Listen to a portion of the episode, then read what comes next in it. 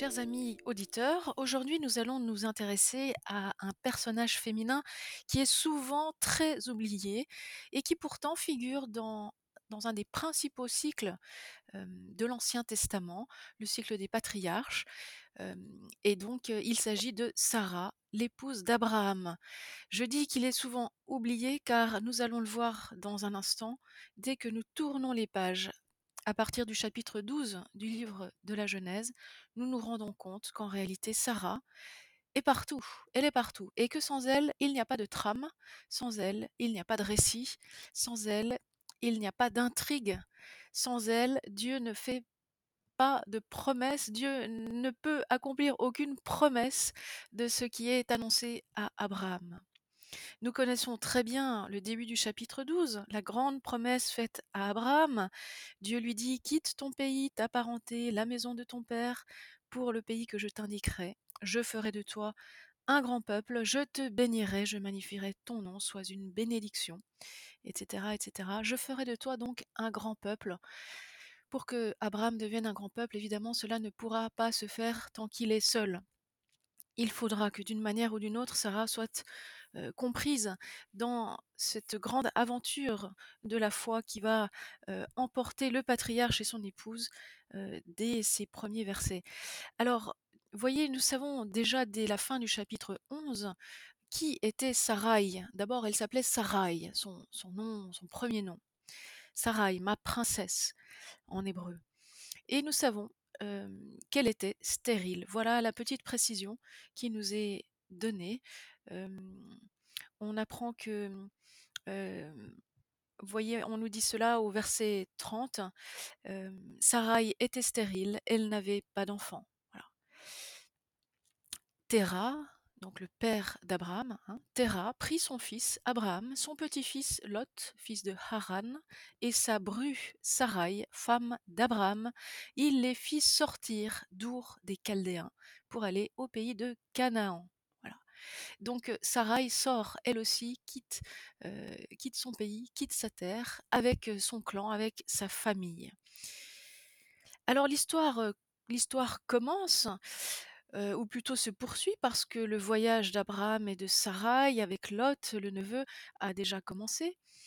Et puis, alors une première étape dans ce long voyage, c'est qu'une lorsqu'une famine va survenir, eh bien Abraham va être forcé de descendre en Égypte et de s'y établir, d'y séjourner parce que c'est le seul endroit où l'on peut vivre.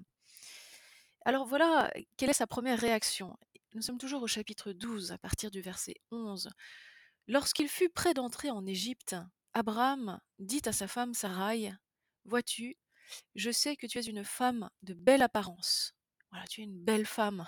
Quand les Égyptiens te verront, ils diront C'est sa femme, et ils me tueront, et ils te laisseront en vie. Alors dis, je te prie, que tu es ma sœur, pour qu'on me traite bien à cause de toi, et qu'on ne me laisse en vie, et qu'on me laisse en vie par égard pour toi. Alors voyez là la, manœuvre du grand Abraham, Saint Abraham, pour sauver sa peau, hein, sans peur de sacrifier sa femme. Il faut bien le dire. Hein. Il faut bien le dire, le texte est, assez étonnant. Donc c'est ce qui se passe. les, soldats de Pharaon voient cette belle femme à la frontière, n'est-ce pas et, et ils l'emmènent au palais de Pharaon. Voilà. Et alors, nous apprenons, sitôt quelque temps après, que le Seigneur frappa Pharaon de grandes plaies et toute sa maison à cause de Sarai, la femme d'Abraham. Voilà, donc des, malheurs qui s'abattent sur la, maison de Pharaon. Et Pharaon qui appelle Abraham et dit, mais qu'est-ce que tu m'as fait? Pourquoi ne m'as-tu pas déclaré qu'elle était ta femme? Pourquoi as-tu dit, elle est ma sœur?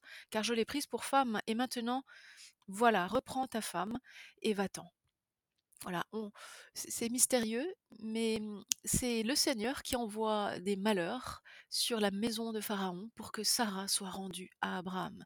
On ne sait pas de quelle manière exactement, mais Pharaon se apprend qu'il a pris la femme d'un autre, une femme mariée, ce qui ne se faisait pas. Prendre pour esclave sexuelle une jeune femme non mariée, cela se faisait, bien sûr, mais pas une femme mariée. Voilà. Donc, que m'as-tu fait? Pourquoi ne m'as-tu pas dit quelle était ta femme? Et il la lui rend. Voilà. Voyez comment le Seigneur lui-même intervient pour que cette manœuvre, cette manigance d'Abraham, humaine, trop humaine sans doute, eh bien soit rétablie. Et déjà, on se rend compte qu'il y a derrière cela un message, c'est que les promesses de Dieu de devenir une grande nation, un grand peuple, cette promesse ne s'accomplira pas sans Sarah. Et on voit déjà ici donc l'intérêt que Dieu porte à Sarah en la rendant à Abraham. Ce que là où Abraham, voyez, n'a pas su être le gardien de sa femme, il l'a plutôt sacrifié pour sauver sa peau, eh bien Dieu intervient pour, pour rétablir les choses et que le plan de Dieu puisse s'accomplir. Nous tournons les pages et nous voyons que ces chapitres de la Genèse sont ponctués par des rappels, des rappels que les promesses, des promesses que Dieu va faire à Abraham, à son clan. Voilà. Et puis, nous arrivons au fameux chapitre 15 lorsque Abraham se sent terriblement éprouvé. En effet, depuis le chapitre 12 où Dieu lui promet d'être un grand peuple, hein, où Dieu lui a rendu Sarah, hein, eh bien, il se trouve qu'Abraham n'a toujours pas de descendant, n'a toujours pas de fils. Alors dans une vision, Dieu lui adresse la parole. Ne crains pas, Abraham, je suis ton bouclier, ta récompense sera très grande. Et voilà, Abraham répond, Mon Seigneur, que me donneras-tu? Je m'en vais sans enfant. Et Abraham dit, Tu ne m'as pas donné de descendance, et c'est quelqu'un de ma maison, un serviteur, qui va hériter de moi. Alors cette parole du Seigneur lui fut adressée. Non, celui-là ne sera pas ton héritier, mais bien quelqu'un issu de ton sang. Alors Dieu le conduisit dehors et lui dit, Lève les yeux au ciel et dénombre les étoiles, si tu peux les dénombrer. Et lui dit, Telle sera ta postérité. Abraham crut en le Seigneur, qui le lui compta comme justice. Alors vous voyez, dans ce petit épisode, évidemment, n'apparaît qu'Abraham. Et Abraham, fortement éprouvé par sa foi. On pourrait penser qu'Abraham est seul. On pourrait qu'Abraham, penser qu'Abraham, euh, finalement, euh, doit euh, se dépatouiller seul devant une promesse que Dieu tarde à accomplir. Il est, il est fortement, fortement mis à l'épreuve par cette situation qui semble bah, qui semble de plus en plus difficile parce que les années passent et maintenant Abraham commence à être vieux. Voilà. Et Dieu l'appelle à faire un acte de foi. Voilà. Il le mène dehors, dans la nuit, compter les étoiles. C'est peut-être une très belle image, voyez, de, la foi. La foi, marcher dans la nuit et, et voir de petites lumières qui scintillent comme les jalons que Dieu met sur notre chemin. Voilà, une belle leçon que Dieu fait, que Dieu donne, une belle image que Dieu nous offre à travers ce, texte, une belle, belle image du croyant. Et effectivement, on nous dit qu'Abraham crut en le Seigneur, qu'il le lui compta comme justice. Alors, Abraham est-il pourtant si seul face à cette épreuve dans la foi? Eh bien, a priori, non. Ah bien sûr, si on arrête de lire le texte à cet endroit-là, oui, il est tout seul. Mais il faut continuer à lire. Que se passe-t-il à la suite? Chapitre 16. La femme d'Abraham, Sarai, ne lui avait pas donné d'enfant. Voilà, mais elle avait une servante égyptienne nommée Agar. Et Sarai dit à Abraham Vois, je te prie, le Seigneur ne m'a pas permis que j'enfante. Va donc vers ma servante, peut-être obtiendrai-je par elle des enfants. Et Abraham écouta la voix de Sarai. Obtenir des enfants par une servante, c'est une pratique courante. C'est une pratique qui se faisait. Voilà. Donc rien de plus normal. Mais ce qu'il faut remarquer ici, c'est que c'est bien Sarai qui a cette initiative. Ce qui veut dire que Sarai est pleinement au courant des, promesses divines d'abord, de l'épreuve de la foi que Dieu impose non seulement à Abraham, mais à elle aussi elle aussi est pleinement impliquée dans ce, dans cette terrible et mystérieuse étape qu'il faut franchir. Et donc c'est elle qui a l'initiative. Vous voyez que elle n'est absolument pas laissée de côté pour qu'il y ait rebondissement, pour que l'histoire avance. Eh bien, il faut que Sarah soit là. De fait, elle est là. Elle est là. Malheureusement, nous n'avons peut-être pas l'habitude de la voir lorsque nous lisons ces textes. Peut-être un des objectifs de ce podcast sera d'honorer cette figure souvent trop oubliée. Voilà et donc Abraham écoute, donc il obéit à la voix de Saraï, voilà. Il va vers sa servante et vous connaissez la suite de l'histoire. La servante va donner naissance à un fils qui est Ismaël, voilà. Simplement, les choses ne vont pas se passer comme, Abraham et Sarah l'avaient pensé puisque, Dieu se manifeste à nouveau en disant, «Non, ce n'est pas par ce fils-là, ce n'est pas Ismaël qui sera l'héritier des promesses, mais ce sera un fils issu de toi», hein. Dieu réitère et insiste, insiste. Alors il faut encore avancer dans le temps. Vous voyez, là où, mmh, Abraham et Sarah ont essayé de mettre en place tous les moyens humains pour que le plan de Dieu s'accomplisse, hein, eh bien Dieu, heu, Dieu va provoquer un nouveau rebondissement. Ce n'est pas ainsi que mon plan va s'accomplir. Ce n'est pas ainsi que j'en j'envisage, heu, cette épreuve dans la foi. Il faut continuer. Lorsqu'Abraham eut atteint 99 ans, le Seigneur lui apparaît et lui parle en lui disant, vous voyez, heu, les années passent, hein. «J'institue une alliance entre moi et toi. Je t'accroîtrai extrêmement». Voilà. «Je t'accroîtrai extrêmement». Répétition de cette, heu, promesse, voilà. «On ne t'appellera plus Abram, mais ton nom sera Abraham, car je te fais père d'une multitude de nations». C'est cela que signifie le nom Abraham. Donc le nom est rallongé avec le ham, le ham qui est le le peuple, en hébreu, père de peuple. Donc, heu, nous avançons de cette manière, Abraham change, Dieu change le nom d'Abraham, ce qui indique une nouvelle mission pour Abraham, hein, un nouveau nom, une nouvelle mission. Et puis nous avançons, à peine quelques versets plus tard, Dieu dit à Abraham: «Ta femme Saraï, tu ne l'appelleras plus Saraï, mais son nom est Sarah».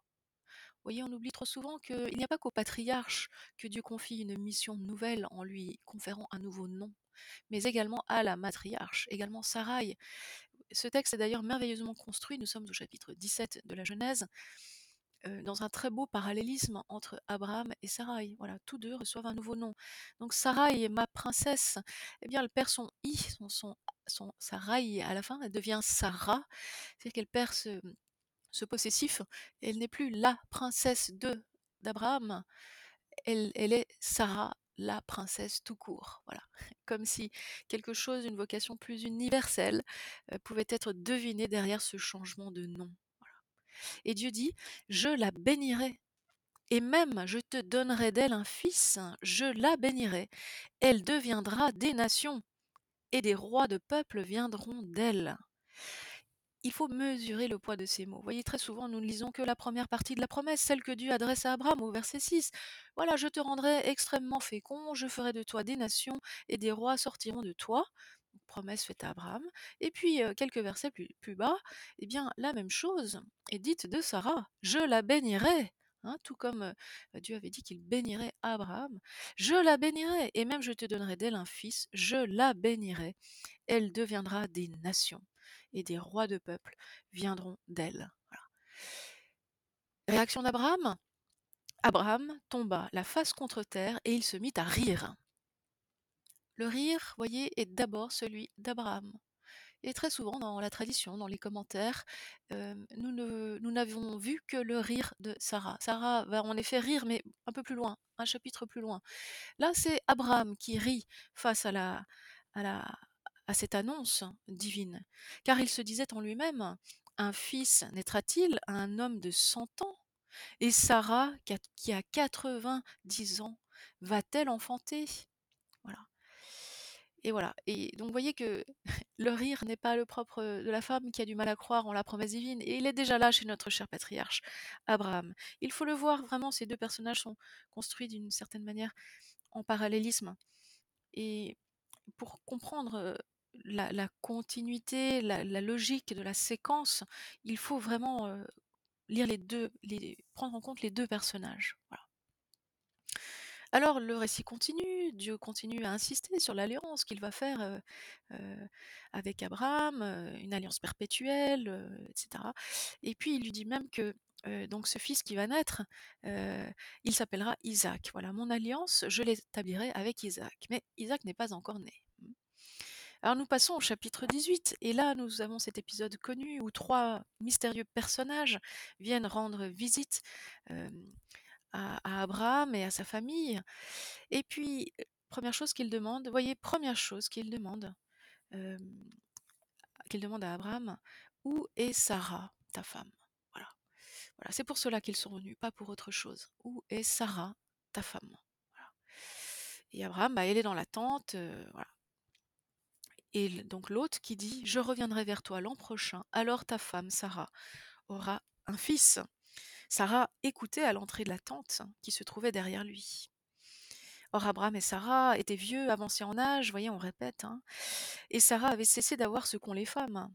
Donc Sarah rit en elle-même, se disant: «Maintenant que je suis usée, je connaîtrai le plaisir et mon mari qui est un vieillard». Mais le Seigneur dit à Abraham: «Pourquoi Sarah a-t-elle ri?» se disant: «Vraiment vais-je encore enfanter alors que je suis devenue vieille?» et Dieu qui rajoute: «Y y a-t-il rien de trop merveilleux pour le Seigneur? Y a-t-il quelque chose d'impossible pour le Seigneur?» Cette phrase doit résonner en vous certainement avec le début de l'évangile de Luc, lorsque, mmh, l'ange dit à Marie: «Rien n'est impossible au Seigneur».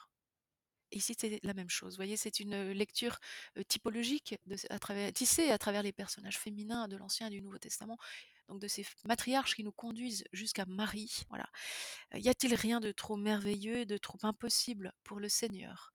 Dit ici, l'hôte à Abraham. Vous voyez qu'on s'inscrit dans une ligne qui va nous conduire, à un accomplissement, hein, des promesses de Dieu. Alors le Dieu insiste, hein: «À la même saison, l'an prochain, je reviendrai chez toi, Sarah aura un fils». Et Sarah dément: «Non, je n'ai pas ri», dit-elle, car en fait elle avait peur. Mais il répliqua: «Si, tu as ri».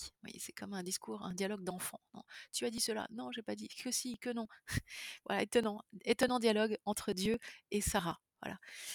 Voilà, mais donc on va s'arrêter sur cette comparaison ici, vous voyez, entre Abraham et Sarah, leur rire et mmh et bien sûr, l'enfant qui va naître, vous le savez, Isaac, l'enfant du rire, précisément parce que, bah, parce que, Isaac, signifie cela, hein, voyez, Sarah va dire donc Sarah va enfanter à l'année suivante, hein, comme le Seigneur lui avait dit, et Sarah dit: «Dieu m'a donné de quoi rire, tous ceux qui l'apprendront me souriront» et elle dit: «Qui aurait dit à Abraham que Sarah allaiterait des enfants?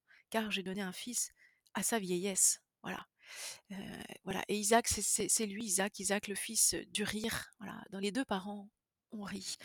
Alors on rit d'abord d'incrédulité devant la promesse que Dieu leur faisait, mais on peut imaginer aussi que maintenant il rit de joie devant l'accomplissement de cette promesse, voilà, le fils, de l'alliance, le fils de la promesse est né. Dieu a tenu parole. Il a fallu traverser une terrible épreuve de foi, que qu'Abraham et Sarah ensemble, hein et pas l'un sans l'autre, mais bien ensemble, ont surmonté.